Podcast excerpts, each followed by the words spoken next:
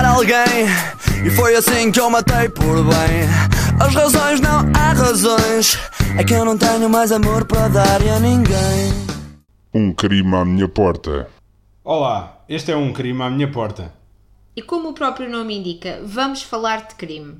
Ah, que surpresa, não estava nada à espera. O meu nome é Ana, E eu sou o Pedro. é verdade, e hoje vamos falar sobre crime. E porquê é que vamos falar sobre crime? Perguntam vocês. Porquê? Certo? certo? Estás a ouvir as perguntas? Eu estou a ouvir as perguntas. Estou a ouvir. Vamos falar sobre crimes porque, primeiro, gostamos de crime. Sim, tenho a dizer que nós gostaríamos que não houvesse crime no mundo, mas Claro. na eventualidade de haver, ah, nós gostamos das histórias que deram origem aos crimes e por isso. E como não encontramos nada em Portugal semelhante, decidimos fazer um podcast sobre crime e também o facto de, com o nosso podcast, podermos também não só ensinar coisas novas às pessoas que nos ouvem, mas também homenagear, no fundo, as pessoas que foram vítimas dos crimes que vamos falar ao longo eh, deste podcast. Certo? Certo. Queríamos também dizer que no decorrer deste podcast e nos próximos vamos certamente rir, vamos brincar. Isto porque o crime eh, é uma situação pesada, é grave. E o crime não compensa. É verdade. Ahm, e nós temos que, no fundo, também tornar mais ligeiro, mais engraçado e mais descontraído este podcast, porque estamos a falar, no fundo, de vítimas. E como nós também queremos homenagear estas vítimas, também queremos fazê-lo de uma forma mais descontraída e para que vocês também se divirtam desse lado e nós também nos possamos divertir aqui, para não ser assim uma coisa só. Tomem lá a informação. Muito séria. Exatamente, queremos que seja descontraído, Descontraído. e por isso também vocês vão nos ver aqui provavelmente dizer alguma parvoíce e ainda bem, porque é bom sinal, quer dizer que estamos a ver isto com uma camada mais leve e não tão sombria. Vamos então começar? Sim. Vamos, Melga? Vamos, Mike. Então vá. Hoje vamos contar-vos a história de um crime que aconteceu há 108 anos. Neste mesmo dia. O dia do lançamento deste podcast não foi escolhido ao calhas. Ele foi escolhido tendo em mente esta data específica. Este crime não é totalmente desconhecido. Mas eh, certamente que poucos conhecem realmente o que aconteceu no dia 3 de outubro de 1910. Mas antes de vos possamos contar o que realmente aconteceu, é preciso contar-vos não quem foi o criminoso, mas sim a vítima. Pela data, certamente vocês já perceberam que vamos falar de Miguel Bombarda. E então quem foi Miguel Bombarda? Talvez vocês o conheçam como médico, como líder republicano, ou então vocês não estão a fazer a mais pequena ideia de quem estamos a falar, certo? Certo? Ou então pensam que é o nome de uma rua. Ou de um hospital, de um simplesmente, e não percebem porquê. Falamos então de Miguel Augusto Bombarda, nascido a 6 de março de 1851, no Rio de Janeiro. Formou-se na Escola Médico-Cirúrgica de Lisboa, onde defendeu uma tese sobre o delírio das perseguições. A partir de 1880 foi também professor na Escola Médico-Cirúrgica de Lisboa, onde se formou e deu durante vários anos a cadeira de Fisiologia e Histologia. Dedicou-se sobretudo ao estudo das, das doenças do sistema nervoso e foi então convidado em 1892 como diretor do Hospital de Rilhafoles, onde efetuou vários tipos de alterações, como por exemplo, criou um curso livre de psiquiatria em 1896 e promoveu também o alargamento do hospital. Como exemplo disso é o pavilhão de segurança, que por acaso fica aqui a dica. Se quiserem ver o pavilhão de segurança em profundidade, podem visitar através do site da RTP um, um programa deles, certo? Nós A vimos. visita guiada. Exatamente, que tem lá toda a informação sobre este pavilhão de segurança. Como era um homem muito pouco ocupado, ainda fez parte de várias instituições nacionais e estrangeiras importantes, como o Conselho Superior de Higiene, a Sociedade Portuguesa de Ciências Naturais, da qual também foi presidente, e do Conselho de Medicina Legal, e publicou vários artigos sobre problemas clínicos, terapêuticos e sanitários e sobre psiquiatria. Ou seja, o homem não saía do escritório. É verdade, ele realmente era um bocadinho burocrata, mas pronto. Também foi um dos fundadores, juntamente com Sousa Martins e Manuel Bento Souza, do jornal Medicina Contemporânea.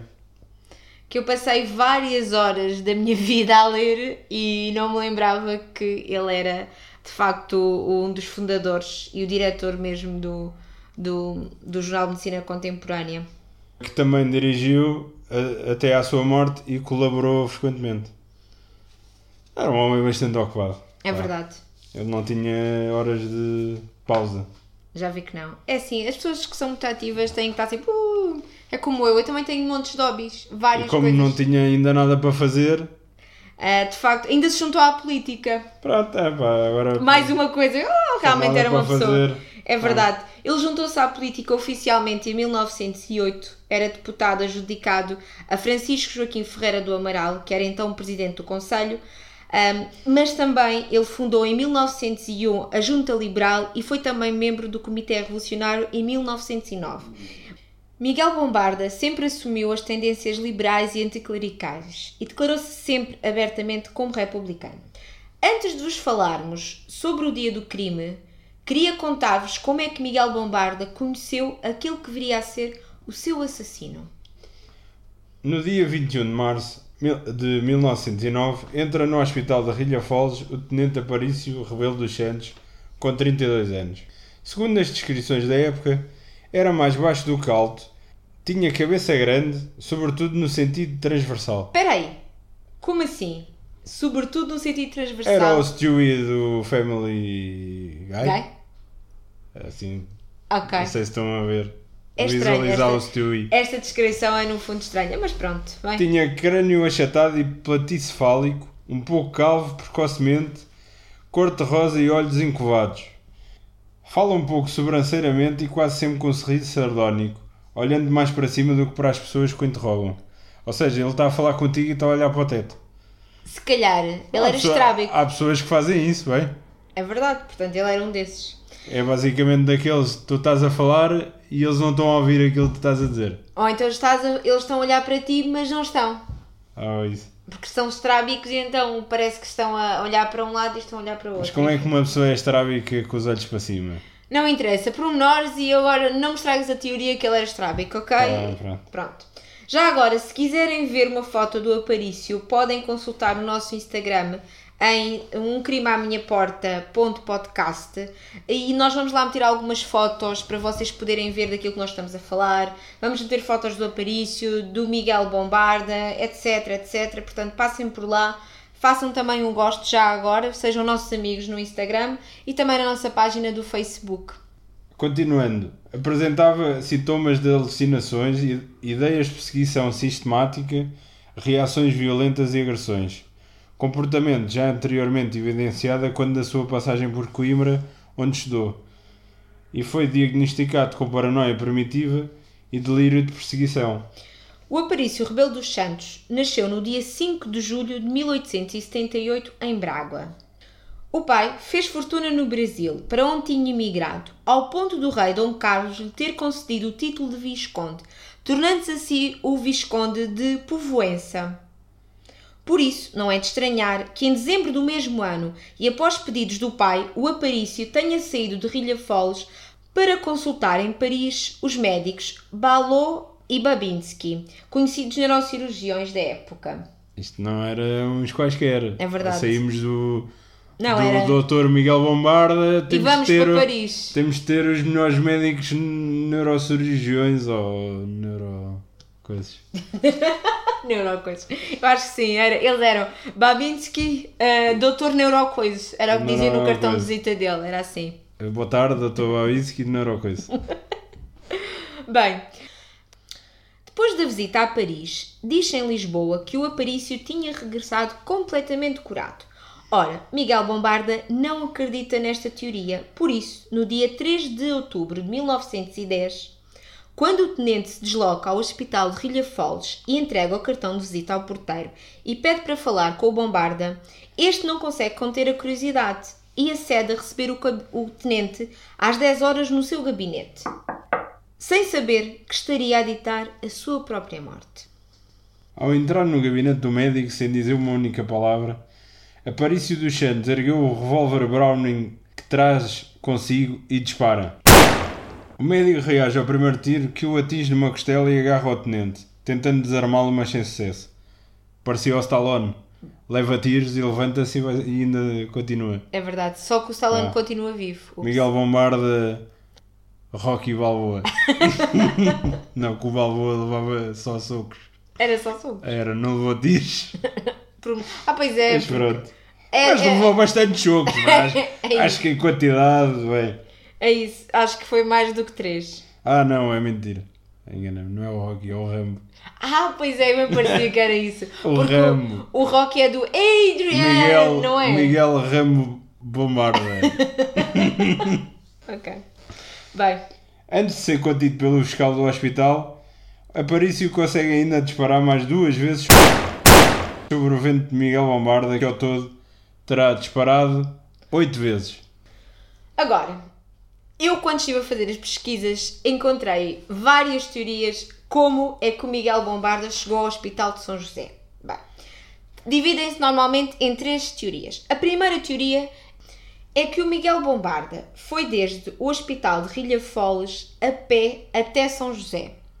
A segunda teoria é que ele terá utilizado o trem que o Aparício chegou ah, ao Hospital de Rilhafoles, desceu as escadas desde o gabinete até à rua, apanhou o trem e deslocou-se então ah, até ao Hospital de São José. E a terceira teoria é que ele apanhou o trem, mas como ele não foi operado em São José, ele foi operado no anfiteatro da escola médica, ele se terá deslocado sim do Hospital de São José a pé até ao anfiteatro, onde realmente foi operado pelo Francisco Gentil e Oliveira Feijão, que é um nome ah, que nos ficou sempre na espetacular. memória e nunca mais vamos esquecer.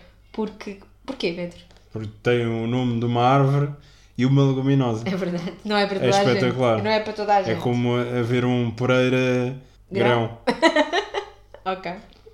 Grandes mentes pensam igual, já vimos que sim. Agora, se vocês forem também ao nosso Instagram, vão encontrar uma fotografia tirada pelo Joshua Benoulier, que assistiu à preparação da operação do Bombarda e fotografa-o deitado então ah, numa cama com duas almofadas na cabeça e a segurar um lençol e uma manta que cobrem então o Miguel Bombarda. Vocês podem ver que o Miguel Bombarda está muito descontraído. Há muitos ah, relatos que dizem que ele já sabia que estava muito doente ou que estava num estado muito grave e que ele estava já à espera um bocado da morte, mas aquilo é a fotografia demonstra uma calma e uma segurança que surpreendente, pelo menos a mim surpreendeu-me bastante. Então eh, estava tão descontraído que antes da operação pediu para falar com o Dr. Caetano Beirão, João de Menezes e Brito Camacho, mas não foi para jogar às cartas. Pediu para lhe tirarem os papéis que tinha nos bolsos e deixarem em sua casa. Ele era daquelas pessoas que enfia tudo nos bolsos. É importante Ou seja, sempre vai ao mini preço, vai o papel para o bolso. pede a Não fatura, pede a fatura, Pede a é fatura, vai importante. para o bolso.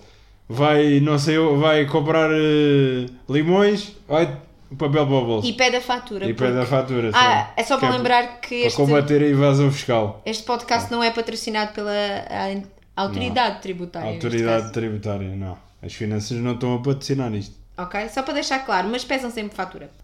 Mais, uma, eh, mais importante ainda, uma carta que possuía que pediu para se queimar a mesma, provavelmente porque continha informação confidencial sobre a Revolução Republicana. Basicamente ele estava com medo de morrer. Confidencial. Sim, escrito. É três vermelhas. Acho que não quis dar um bocadinho de cana, mas, mas Isto é pronto. confidencial, ninguém pode ler. Yeah, é Acho tipo- que ninguém ia ler aquilo. É como aqueles documentos que realmente dizem confidencial. Claramente aquilo não é uma coisa para o teu cérebro dizer lê-me, lê-me. Claro que não. Aquilo é um isco, claramente, para tu. Queimem a carta. Para claro, tu- que é para para tu. ninguém ler. Sim, basicamente, porque ele devia saber que ia morrer e então estava com medo de ser Prova- apanhado com aquilo e então decidiu mandar. Provavelmente era o plano. Algumas horas depois da operação e depois das 6 da tarde deste mesmo dia, 3 de outubro, Bombarda morreu resultado de uma infecção abdominal, poucas horas antes do início da Revolução Republicana. É o chamado de morrer na praia. Literalmente, ele morreu mesmo. Não na praia, mas no hospital. Mas pronto. Mas mesmo antes do falecimento de Miguel Bombarda, já corriam rumores, ahm, sobretudo em Lisboa, e alguns deles até são impressos nos próprios jornais da época, de que o Aparício tinha sido influenciado para praticar este crime. já que ele tinha ligações muito estreitas com o clero, ele tinha estudado num dos colégios da Companhia de Jesus e era também conservador. E como nós sabemos, Miguel Bombarda era um membro da Comissão da Resistência e da Maçonaria, um dos principais dirigentes da Revolução Republicana que estava já em marcha, e ele também era encarregado de distribuição de armas pelos grupos civis para fazer então o assalto ao quartel da artilharia ali eh, em Campolide, da artilharia 1. A morte de Miguel Bombarda provocou especial indignação junto do povo de Lisboa, porque o povo acreditava que se tratava de um atentado reacionário, registando-se alguns incidentes na Baixa em que populares que se juntaram a marinheiros e soldados perseguiram e tentaram agredir alguns padres. Ok. É foi, um bom dia, foi um bom dia para os padres. É verdade. O dia 3 de outubro de 1910 foi um bom dia para os padres, sem dúvida. O presidente do Ministério, Teixeira de Souza, foi ao Hospital de São José apresentar condolências. Ao deparar-se com a ausência de quase todos os amigos Miguel Bombarda, suspeitou que alguma coisa se preparava. Ui! Hum, ele assim a coçar a barba. Hum, Ou então fez aquela cena com a não está aqui ninguém, assim, ao, Do nariz. nariz. E a do- Hum. Hum, hum, Estou desconfiado. E logo existiu que o quartel, quartel-general, Cartel. Eu acho que cartel O é da cartel. droga. Não quero estar aqui a o dizer. quartel-general, é uma cena Vá, mexicana. vi logo. para que se fosse ordenada a prevenção em todas as unidades militares. No Palácio de Belém, onde o presidente eleito do Brasil, Hermes da Fonseca, oferecia um jantar ao rei, é, o jantar do belo e do bom, Teixeira de Souza foi avisado ao Manuel que a revolução vai arrebentar esta noite. É verdade. É melhor preparar-se que isto, não vai, isto vai aquecer. Enquanto o chefe do protocolo, Batalha de Freitas, suprimia pratos ao jantar para despachar, para acabar mais depressa. Não há tempo para a sobremesa. É verdade, não, Não há sobremesa. tempo para a sobremesa. Temos nesse- de nos despachar, não há tempo para a sobremesa. O Dom Manuel nesse não há dia- pedinhos. O Dom Manuel nesse dia ficou muito chateado. Foi para a cama sem comer pudim. Por fim, Dom, Dom Manuel regressou às necessidades, escoltado pelo Regimento de Lanceiros número 2.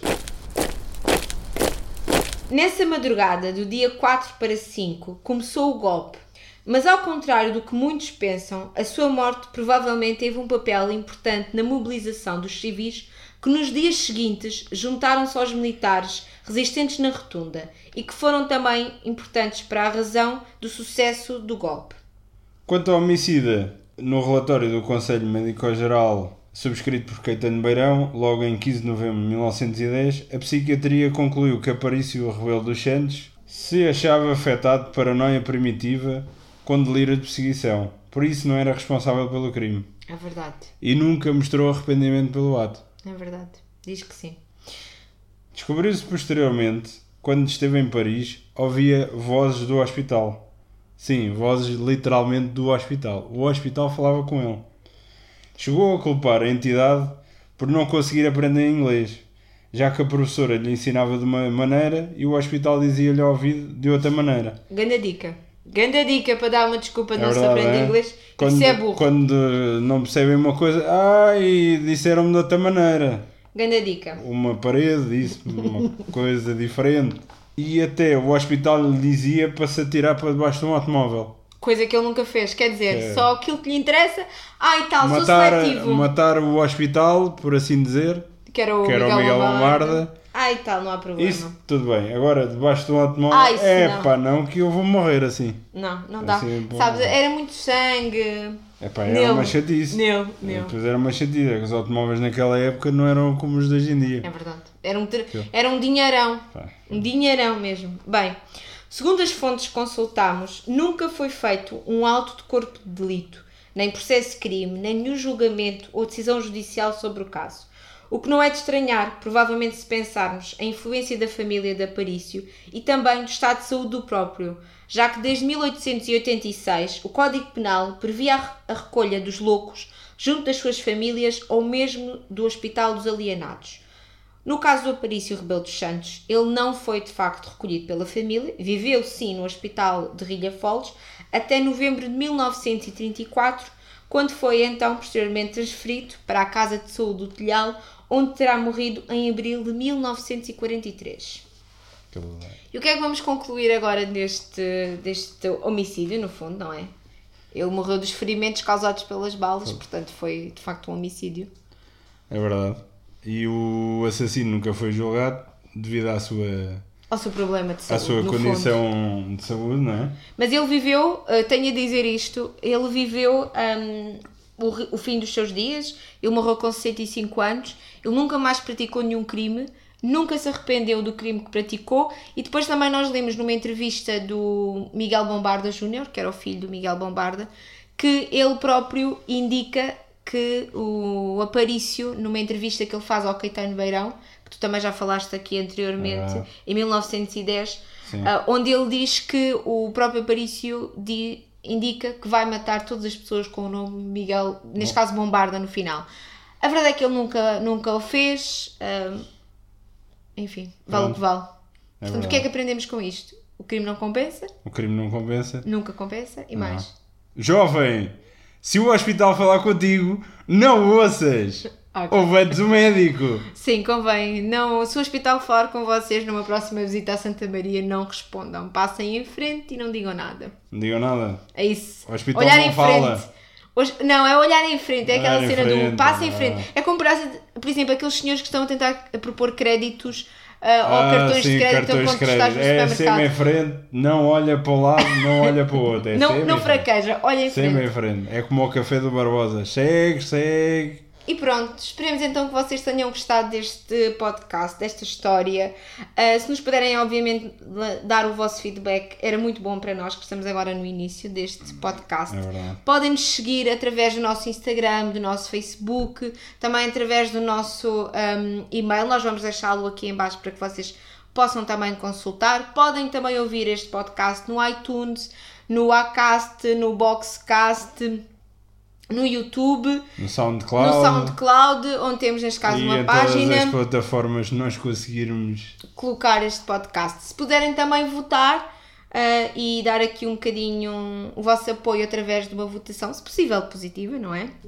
É verdade. Era muito É importante sempre para nós. positiva. É isso, é sempre positiva, nem que seja pelo esforço. E espero que tenham gostado. Até à próxima. Até à próxima. Tchau! Tchau.